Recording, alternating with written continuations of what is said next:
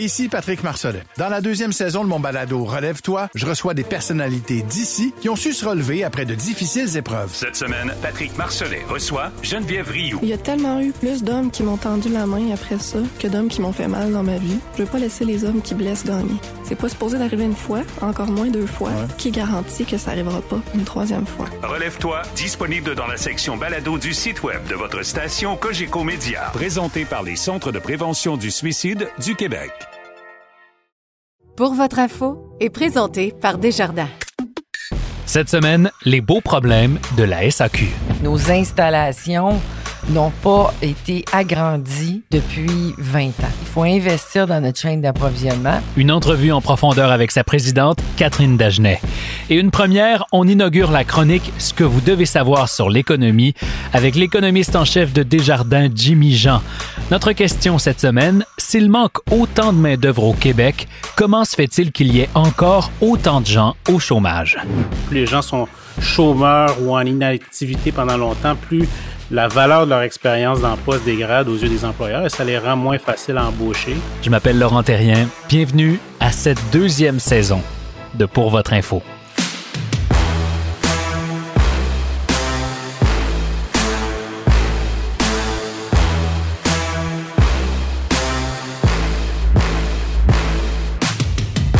Bonjour à tous, quel plaisir de vous retrouver avec un peu de nouveauté d'ailleurs en ce début de saison. D'abord, un nouveau partenaire présentateur, une nouvelle chronique, une nouvelle image de marque aussi, vous l'avez peut-être remarqué, mais toujours le même objectif, vous offrir un balado qui s'intéresse aux enjeux qui font bouger les marchés en donnant la parole aux gens d'affaires eux-mêmes. Et on commence cette saison en force avec une grande entrevue réalisée avec la présidente de la SAQ, Catherine Dagenet. Au programme, le bilan de ses trois premières années comme PDG, ce qui la garde éveillée la nuit et ce que ça veut dire au quotidien être PDG d'une organisation qui emploie 7500 personnes. Catherine, bonjour. Salut Laura. Salut, bienvenue à Pour votre info. Merci de l'invitation. Là, il y a plein de nouveautés ce matin. Euh, la première, c'est que tu es la première invitée de la deuxième saison de Pour votre info. La deuxième, c'est que c'est la première fois que j'enregistre une entrevue en personne, en face à face, que l'invité est devant moi. Ça fait du bien, hein? Ça change tout, en fait. Ça change tout. Euh, merci d'avoir accepté notre invitation. Merci à toi. Alors là, la semaine dernière, vous nous avez annoncé vos résultats euh, du deuxième trimestre. Manifestement, ça va bien. Hausse des ventes de 8 hausse des profits de 16 Qu'est-ce qui se passe? Il y a un contexte à travers tout ça. Hein. C'est sûr qu'on compare le, le, premier trimestre au trimestre de, l'année dernière. Si on se rappelle, l'année passée, euh, il n'y a plus rien qui se passait. Hein. Mm-hmm. Tout était vraiment fermé. Et, donc, le trimestre qu'on vient de, connaître ben, s'inscrit dans un trimestre où il y avait un début, je dirais, de, de regain si on compare au, au trimestre à pareille date l'année dernière. Donc, c'est un retour à la normale, quoi? Ben, c'est un retour, j'oserais pas dire à la normale parce que, évidemment, tous les restaurants n'étaient pas ouverts pendant le premier trimestre, notamment, mm-hmm. mais on était un petit peu plus, euh, je dirais, libre que ce qu'on était euh, comme population l'année dernière à pareille date. Mm-hmm. Euh, donc, c'est dans ce contexte-là. Et quand la pandémie est arrivée le 13 mars, il faut se rappeler que les consommateurs s'étaient précipités dans les succursales parce qu'ils croyaient que la SAQ fermerait. Mais j'étais le premier à le faire. oui, mais, et, tu n'étais pas le seul. Je suis convaincu que nos auditeurs ont fait pareil. Ben Alors, on a connu un trimestre 4 donc la fin de l'année financière de l'année dernière, très, très fort, parce que les deux dernières semaines, c'était des semaines équivalentes à ce qu'on fait à Noël. Mm-hmm. oui, mais tous les jours. Exactement. Ceci dit, bon, alors les choses se stabilisent du moins sur le plan financier, euh, mais c'est pas les défis qui manquent non plus. Tu es la présidente de la SAQ depuis trois ans, un peu plus de trois ans. Euh, quel est le regard que tu poses sur les défis de la SAQ aujourd'hui? Je pense à la chaîne d'approvisionnement, entre autres, euh, qui, a peut-être besoin d'un coup de dépoussiérage, à ce que j'ai compris. Euh, je pense aussi à, la situation du côté des restaurants qui reste encore incertaine. Qu'est-ce qui t'empêche de dormir? Bien, c'est certain que le, le, la modernisation de notre chaîne d'approvisionnement est clé. Je dirais que, puis, et ça, on le savait avant la pandémie, Mhm. euh, mais je dirais que la pandémie a accentué le besoin de, d'accélérer la modernisation parce que, euh, notamment, on fait plus de ventes en ligne qu'on en faisait. On est passé, on, on fait le double de ce qu'on faisait avant la pandémie. Et ça, ça veut dire qu'il faut s'organiser différemment si on veut être en mesure de répondre aux besoins de la clientèle. Qu'est-ce qui marche pas avec la chaîne d'approvisionnement actuelle? Et elle est à pleine capacité, en fait. C'est que nos installations n'ont pas été agrandies euh, depuis 20 ans. Hmm. Et, et depuis 20 ans, euh, la, la, la, la, la croissance de la SAQ, ben, il y a eu de la croissance en 20 ans, évidemment. Donc, on est rendu à un, un, un, un point, je dirais, de, de, de, pivot. Il faut, il faut changer, il faut Investir. moderniser, il faut investir dans notre chaîne d'approvisionnement pour être en mesure de répondre à la demande de, de nos Côté resto, j'en, j'en parlais euh, dans ma question, ça reste une part importante des revenus euh, de la SAQ. Euh, est-ce que l'incertitude de l'automne, l'incertitude des mesures sanitaires, ça reste une préoccupation ou ça s'est stabilisé? Bon, c'est trop tôt pour dire ce qui va se produire dans les prochaines semaines, les prochains mois. C'est certain que la restauration, malheureusement, est, est, une des industries qui a le plus euh, écopé de, la pandémie. Euh, donc, euh, dans la dernière année, ils ont été fermés euh, plus longtemps qu'ouverts. Ouais. Euh, là, maintenant, tous les restaurants sont ouverts là, depuis, je dirais, la fin juin, quand on, parce que Montréal, Laval étaient les dernières à réouvrir. Et euh, l'été a été très bon en matière de restaurants. Je sais pas si tu fréquentes les restaurants. Moi, j'y suis allée. Ouais, on en a profité Il faut pas mal. réserver, on en a profité. Et, et donc, les, les affaires, en, tout cas, en ce qui concerne euh, le- la vente de vin au restaurant, sont revenues, je dirais, presque équivalentes Ah, à ce oui. qu'elles étaient avant la pandémie. Euh, Mais ceci, ceci étant dit, c'est fragile parce que qu'est-ce qui va se passer dans les prochains mois, On le sait prochaines semaines, on ne le sait pas. Je t'ai demandé ce qui te gardait éveillé la nuit. Ça me surprend, tu m'as pas parlé de la consigne. Ah, ben c'est parce que tu m'as parlé de la chaîne de pro. Mais est-ce que la consigne, ça te garde éveillé la nuit? Ben oui, la consigne, ça, ça me, ça, m'interpelle parce que on est en train de faire un, un changement de société ici. Ouais. Puis, puis c'est pas la SAQ qui fait le changement. Mhm. En fait, c'est le gouvernement, c'est le, c'est, c'est la société québécoise. On s'apprête à, vi- à vivre un changement dans la façon dont on va récupérer le. Puis Ce qui m'empêche de dormir, c'est pas la consigne. C'est pas le mode de récupération, parce que je, je sais qu'on va y arriver comme société. Mais ce qui m'empêche de dormir, c'est qu'est-ce qui va se passer une fois que cette matière-là est récupérée? Comment va-t-elle être réutilisée? Valorisé. Valorisée, Hmm. recyclée. On va faire une pause là pour expliquer à ceux qui n'auraient pas suivi cette saga-là où on est finalement atterri comme société avec la question de la consigne. Il faut se rappeler qu'au départ, vous disiez c'est impossible de ramener 100 de l'inventaire des bouteilles, les 200 millions de bouteilles que vous vendez chaque année dans les succursales. Ensuite, vous avez dit ben oui, on, va embarquer dans le projet, mais on ne pourra pas embarquer dans le projet seul, puis ça ne pourra pas tout revenir en succursale. Et là, finalement, il y a quelques semaines, avec le ministre de l'Environnement, vous avez annoncé avec Recyc Québec et d'autres partenaires aussi, un nouveau projet de consigne au Québec. Si on avait à résumer un peu le fonctionnement de ce nouveau système-là, comment ça marche simplement? Il n'y a rien de simple dans ce dossier-là. je vais essayer d'être concise, Oui. d'être simple dans ma Pour l'utilisateur, mettons, moi, là, je veux ramener une bouteille de Oui. verre. Comment ça va marcher? Ben, en fait, ce sur quoi on travaille avec, euh, avec euh, l'environnement, avec euh, tous les joueurs qui mettent en circulation des matières comme le verre, le carton, l'aluminium euh, et le plastique, on veut avoir des pôles commerciaux où le citoyen je suis citoyenne, mm-hmm. tu es citoyen, où on va pouvoir ramener nos contenants de façon simple et efficace. On n'a pas le temps, en tout cas, moi, j'ai pas le temps de, de, faire quatre arrêts différents pour aller déposer mes matières. Moi non plus.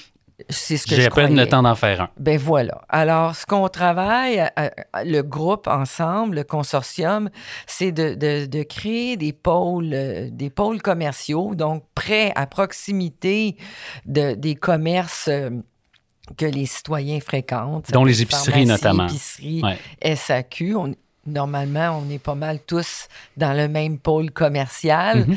de sorte que le client, la cliente, le, citoyen, en fait, va ramener ces, quatre types de, de contenants-là au même endroit. D'accord.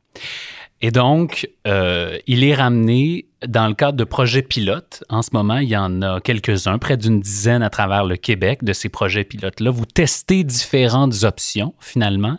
Ça fait déjà quelques semaines. Est-ce qu'il y a une option qui déjà apparaît comme prometteuse? Ben, en fait, il y a quelques options qui sont mises de l'avant qu'on teste. Euh, il y a l'option de, de, de, la, gobeuse euh, qui reprend la, matière et qui la trie en arrière dans un, un, conteneur. Euh, il y a aussi l'option d'un centre de dépôt. et, et, et, en fait, moi, ce que j'ai envie de dire, premièrement, on, teste mm-hmm. ces différentes options-là il est trop tôt pour dire qu'est-ce qui fonctionne, qu'est-ce qui fonctionne pas. Ça fait deux semaines.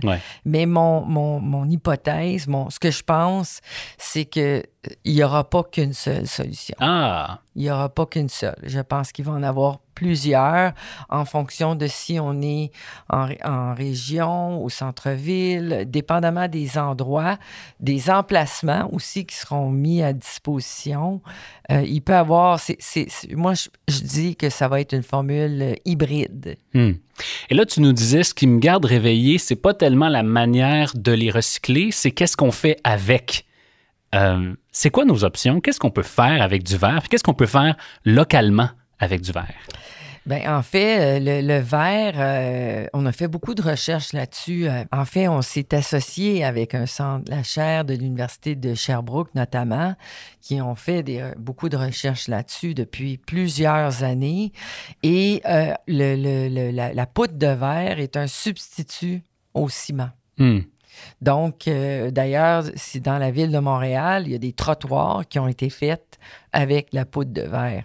On est ici au bureau, de, au centre de distribution de Montréal de la SAQ, et tous les, si tu as vu dehors à l'extérieur, les tables à pique-nique, les chaises sont faits à base, avec la poudre de verre. Ah Donc, la poudre de verre est un substitut au ciment, mais aussi le, le verre peut être refondu et euh, les producteurs euh, du Québec, les embouteilleurs du Québec pourraient embouteiller leur vin dans, euh, dans des bouteilles achetées ici. Donc, c'est de, justement, c'est de créer un marché, une demande pour ces produits-là.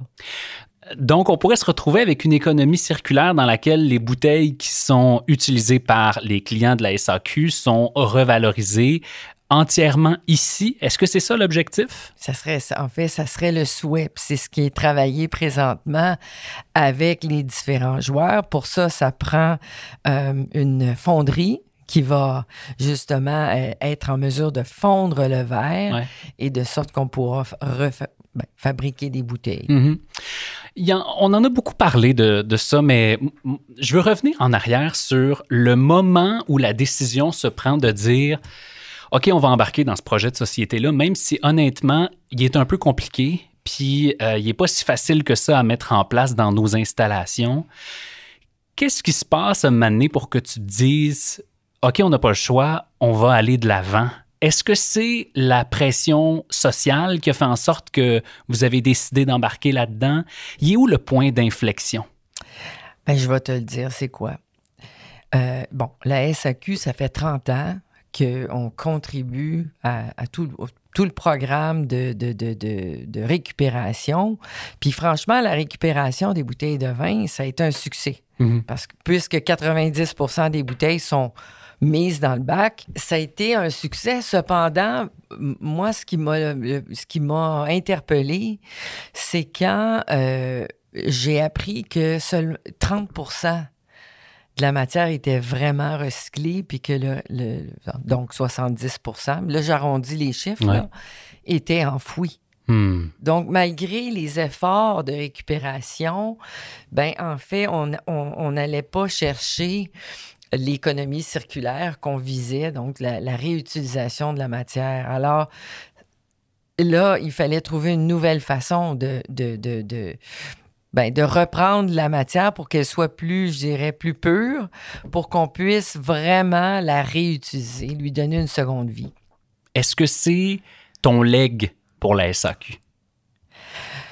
Ben écoute, moi, je, pense que effectivement, j'ai commencé mon mandat avec cette euh, orientation-là, cette vision-là, dans laquelle on a pleinement embarqué la SAQ.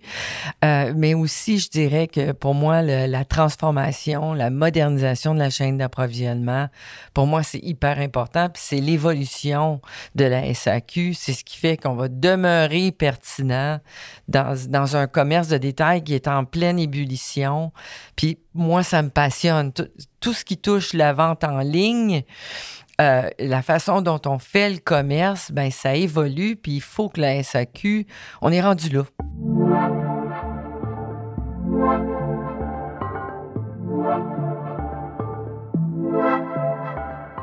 C'est drôle parce que tu dis la, la, vente, ça me passionne. Je regardais ton, CV, ton, ton, passage à la SAQ. C'est quand même impressionnant parce que tu es là depuis 2000.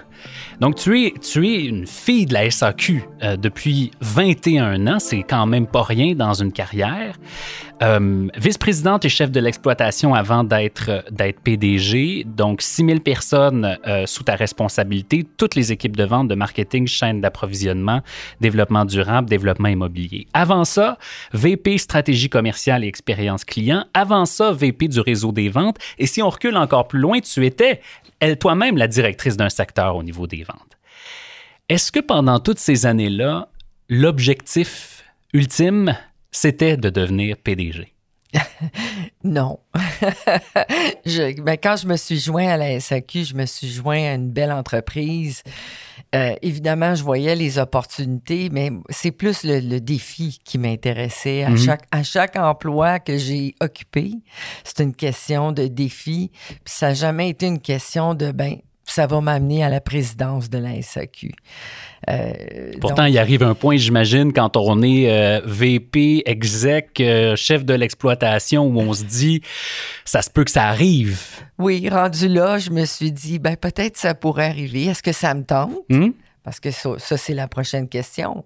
Peut-être, c'est bien, c'est bien beau de dire peut-être, mais est-ce que ça m'intéresse? Puis la réponse à ça, je suis venu à la conclusion que, ben, que pourquoi pas? entre, euh, parce qu'il y a un monde de différence, je pense, dis-moi si, je me trompe, entre euh, l'image qu'on se fait de ce que ça représente diriger une organisation comme la SAQ et la réalité. D'abord, est-ce qu'il y en a un gap? Et si oui, il est fait de quoi? C'est quoi la différence entre penser qu'on va un jour être PDG puis l'être tous les matins? Toute une question ici. Euh, en fait, euh, je pense qu'on s'y prépare tranquillement, mais effectivement, quand on est dans cette chaise-là, on, on est responsable. C'est la SAQ. Je ne suis pas seul, évidemment. On a 7500 employés. Mhm. C'est eux qui font rouler la business au quotidien. Mais j'ai comme un sentiment de, de, responsabilité. Puis si je reviens à la pandémie, par exemple, parce que c'est moi, je suis une fille concrète. Mhm. Euh, le jour que tout, tout était fermé, sauf la SAQ, j'avais des pressions de l'interne de fermer la SAQ, de, on devrait fermer Catherine. Euh, Pourquoi on ferme tout euh, euh, puis on garde les SAQ ouvertes? C'est vrai qu'on s'est posé la question, même comme société, ça a-tu. Ben, c'est nécessaire? C'est-tu un service essentiel? Et j'ai donc dû réfléchir à cette question-là à laquelle j'étais confrontée. Je pouvais pas demander à mon patron. En fait. Il n'y en a plus. j'ai un conseil d'administration, évidemment, qui est là, qui m'appuie, qui a qui est là pour la SAQ. Mais euh, j'ai donc dû être confronté à ça puis dire, OK, puis en fait comprendre pourquoi les employés me, me disaient Catherine, il faut fermer. J'en suis venu à la conclusion que la première chose qu'il fallait faire, c'est sécuriser les employés. Mhm. Donc la santé et sécurité des employés d'entrepôt, de succursales, puis la clientèle, ça là, c'était la première chose. Si on réussit à bien faire ça, on peut rester ouvert parce que la SAQ veut, veut pas. On a un double rôle. On a, oui, on a un rôle économique, puis tout le monde le sait. On remet 35 millions par semaine au gouvernement, à l'actionnaire, à toutes les semaines, mais on a un rôle social aussi à jouer. de, moi, je m'imaginais pas la SAQ fermée. Alors, où, est-ce que les gens vont se procurer euh, leur verre de vin ou euh, avec leur souper? Parce que, veut, veut pas, dans la dernière année, euh, surtout dans les mois de confinement, tout ce qu'on pouvait faire, c'est se faire un bon repas le soir avec, pourquoi pas, un petit verre de vin. Ou... On l'a tous fait. Ben mais, mais, en fait, c'est qu'il y, a des, il y a toute la notion de, de, de faire des ventes responsables. Puis peut-être il y a des auditeurs qui sont choqués par ce que je dis, mais si la SAQ était fermée, ben, il y aurait eu peut-être de la casse. De, de, euh, il y a des gens qui ne se contrôlent pas, malheureusement. Moi, mm. je pense que d'un point de vue sociétal et économique, c'était la bonne chose à faire. Mais moi, comme PDG, j'avais une responsabilité. Puis la responsabilité première, c'était les employés de la la clientèle, puis après ça, ben, l'actionnaire, bien entendu.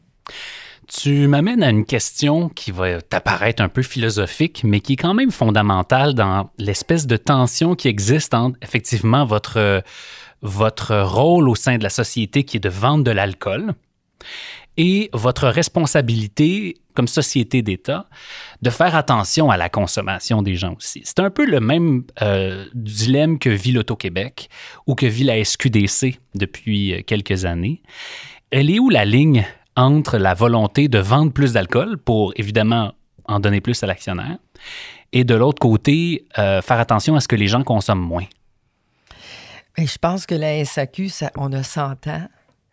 Quand la SAQ est venue au monde, c'était justement pour faire des ventes responsables, de s'assurer que parce que c'était l'époque de la prohibition, que les gens achetaient euh, d'alcool qui était euh, qui, était bonne, c'est-à-dire d'un point de vue chimique, euh, et que qu'ils achetaient des quantités euh, raisonnables. Raisonnables. Il y avait d'ailleurs des, des limites mhm. d'achat sur les spiritueux. De mémoire, c'était deux bouteilles de spiritueux par jour? Euh, ben, pour l'achat. Je ne sais pas si c'était par jour. Je ne me rappelle pas de ce détail-là. Aujourd'hui, on n'est plus dans le nombre de bouteilles. Hmm. On ne prévient pas ça. Mais par contre, notre rôle est toujours le même. C'est de faire des ventes responsables, ne pas vendre aux mineurs, ne pas vendre aux, gens manifestement en état d'ébriété. On a des programmes de formation euh, pour nos employés. Euh, quand on les embauche, on fait des rafraîchissements pour s'assurer que on, se rappelle l'importance de notre rôle. je pense que plus que jamais, c'est toujours, vrai. Puis c'est important de, dire aussi que euh, moi, j'ai été dans, la vente ailleurs qu'à la SAQ. Euh, et quand je, ailleurs qu'à la SAQ, on se faisait des plans de vente, c'est-à-dire combien je combien il faut que je vende de plus pour atteindre mon objectif? Faire mes objectifs, oui. Euh, on n'a pas cette, on, fonctionne pas comme ça à la SAQ. C'est pas ça. Effectivement, on, on regarde qu'est-ce qu'on va faire comme croissance de vente, mais la croissance de vente qu'on fait est, naturelle, est organique, est pas, euh, elle n'est pas forcée par euh, des stratégies de vente euh, pour chaque client qui va vendre, qui va rentrer dans un magasin, on va lui vendre X de plus. Ce n'est pas ça, c'est l'éducation, puis en fait à travers les années à la SAQ, on a beaucoup misé sur la formation de nos employés, mais aussi par le fait même, on a, on a le, client, euh, on l'a éduqué, formé, on l'a, on l'a incité à la découverte, puis c'est lui-même ou elle-même intéressé Aujourd'hui, toute l'information est disponible sur le web. Donc, il y a eu euh, une évolution, je dirais, de, dans, dans ce que le client boit aujourd'hui, ce, que, ce n'est pas ce qu'ils buvaient il y, a, il y a 100 ans. Il y a 100 ans, les spiritueux, c'était ce que les clients achetaient le plus. Aujourd'hui, c'est des seltzers. ben non, aujourd'hui, c'est encore du vin. Les serdus, c'est quand même marginal par rapport à oui, c'est une mode. la proportion, mais quand même, effectivement, c'est une mode. C'est, c'est une tendance qui, qui, est très présente, euh, non seulement au Québec, mais j'ai le goût de dire en, Amérique du Nord. Ouais. Là. Alors, euh, donc, c'est, vraiment c'est ce souci-là de, de faire des ventes responsables. Mhm. Catherine, ça a été un plaisir de faire cette entrevue-là euh, avec toi. Merci d'avoir accepté notre invitation et bon succès pour la suite de ton mandat à la tête de la SAQ. Merci, Laurent. Ce que vous devez savoir sur l'économie. Voici Jimmy Jean. Ce que vous devez savoir sur l'économie, c'est un nouveau segment de l'émission dans lequel on va plonger au cœur d'un enjeu économique qui fait les manchettes pour tenter de tout comprendre. Bonjour Jimmy. Bonjour. Merci Jimmy d'être avec nous pour cette première chronique de la saison. Euh, Tour à tour, semaine après semaine, tes collègues Hélène Bérubé, Francis Généreux et Hendrix Vachon vont aussi se joindre à Pour votre info pour venir décortiquer un sujet qui est au cœur de l'économie. Et on va commencer avec une problématique, celle du chômage de longue durée. Il y a de nouvelles statistiques d'emploi qui vont être annoncées très bientôt pour le Canada. On sait que il y a une certaine récupération de l'économie cette année, mais il y a encore beaucoup de gens qui sont pas de retour au travail. Qu'est-ce qui se passe? Oui, absolument. C'est une des choses qui nous préoccupe beaucoup euh, en, ce moment, c'est les chômeurs de long terme. Euh, si on prend par exemple le, le dernier chiffre qu'on a en main qui portait sur, sur, le mois de juillet, ce qu'on voyait, c'est qu'il y avait 422 000 personnes qui étaient en situation de chômage pour une période de plus de six mois. Et ça, ça compte pour environ 28% des chômeurs. Donc, en temps normal, euh, il n'y a pas autant de chômeurs qui sont euh, en, cette situation-là pour une aussi longue période. Euh, par exemple, avant la crise, quand ça allait relativement bien sur le marché du travail, on parle de 15% des chômeurs qui n'arrivaient pas à se retrouver du travail à l'intérieur de six mois. Puis aussi, ce qui est d'inquiétant, c'est que parmi les 422 000 chômeurs, il y en a 290 000, donc plus que la moitié qui, en fait, étaient euh, en situation de chômage depuis plus d'un an. Donc, euh, on peut présumer depuis le tout début de la crise.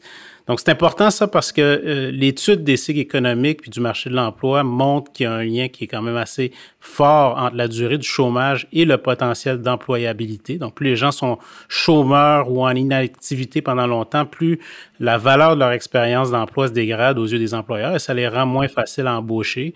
Durant le dernier cycle économique, les États-Unis ont vécu ça et le taux de participation américain n'a jamais complètement revenu à son niveau d'avant la récession de 2008-2009.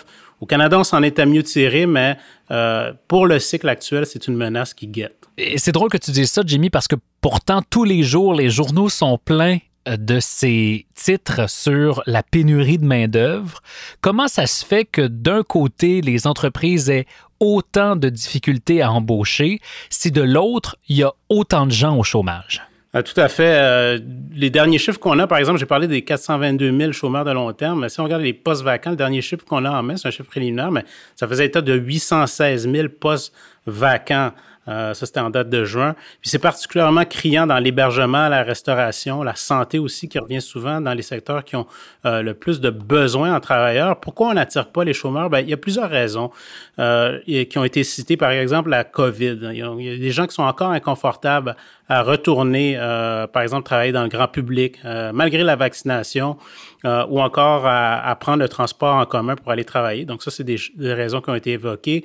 il y a aussi les conditions. Les emplois qui sont en demande ont souvent ont tendance à être des emplois en bas salaire. Euh, et aussi, c'est des métiers qui peuvent être euh, parfois exigeants physiquement au niveau des horaires, au niveau des, emplacements géographiques. Donc euh, là, il y a des gens qui sont peut-être moins intéressés à retourner travailler dans ces conditions-là et cherchent peut-être à se réorienter dans d'autres secteurs. D'ailleurs, la réorientation des travailleurs, dernièrement, il y avait des données qui faisaient état d'une hausse des personnes qui retournent aux études. Les gouvernements aussi ont mis beaucoup de moyens en place pour inciter certaines personnes à se requalifier, à aller dans d'autres métiers qui ont peut-être un meilleur avenir. Donc ça aussi, ça peut jouer sur la, les, les, difficultés des, des, employeurs à recruter. Et euh, un, un, phénomène qui a été euh, largement discuté, là, c'est les, les, programmes gouvernementaux, donc l'assurance emploi bonifiée qui a été prolongée, euh, la PCRE. Donc ça fait partie de l'équation, c'est pas la seule explication, euh, mais il reste qu'un jour ces programmes-là vont être retirés et ceux qui n'arrivent pas à se réorienter d'ici là euh, peut-être n'auront pas le choix de retourner dans des métiers pour lesquels ils ont de l'expérience, des qualifications. Donc, il y a encore de l'espoir que ça se résorbe, mais ça pourrait être long et plus ça retarde, comme j'ai dit tout à l'heure, plus euh, il y a un risque que les gens euh, s'enracinent dans l'inactivité et ça, c'est c'est quelque chose qui est préoccupant. Hmm, de quoi faire réfléchir peut-être ceux qui n'auraient pas encore décidé de réintégrer le marché de l'emploi. Jimmy, merci d'avoir été avec nous. Un plaisir.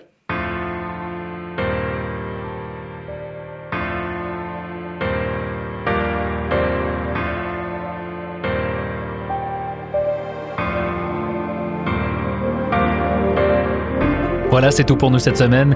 La recherche et la coordination de Pour votre info est réalisée par Charles Prémont. Notre gestionnaire de communauté est Alexandrine Chappet et la musique originale de Pour votre info a été composée par Luc Melville.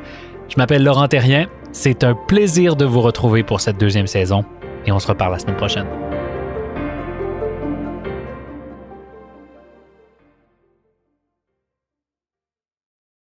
Recule un peu, recule, recule. Stationner en parallèle, ça devrait être simple. OK, crampe en masse, en masse, crampe, crampe, crampe! Faire et suivre une réclamation rapidement sur l'appli Bel Air Direct, ça, c'est simple. OK, des crampes. Bel Air Direct, l'assurance simplifiée.